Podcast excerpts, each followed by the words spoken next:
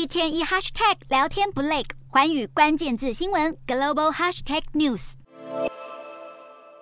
我国护国神山台积电，二零二二年底启动了美国亚利桑那州新厂的新建工程。只不过，这项原本预计在二零二四年完工的计划，却因为工程及设备装机进度延宕，导致厂房要等到二零二五年才能全面投产营运。如今还传出，为了赶进度，台积电亚利桑那州厂正加紧为五百名台湾劳工申请签证。但这让当地工会相当不满，指控台积电是为了降低劳动成本，才捏造出在地劳工技能不足的借口。对此，台积电亚利桑那州总经理哈里森回应澄清：为了扎根美国，台积电耗费了高达四百亿美元，大约是一点二兆台币的巨资，到亚利桑那州新建晶圆厂，却没想到还没等到正式启用，光是在新建过程中就处处踢到铁板，文化差异的问题成为了台积赴美设厂最大的噩梦。不过，部分曾在案场工作的美国劳工显然不这么认为。有工人就指出，现场管理混乱不堪，还存在安全问题。举例，在厂房进行施工过程中，曾接触化学物质，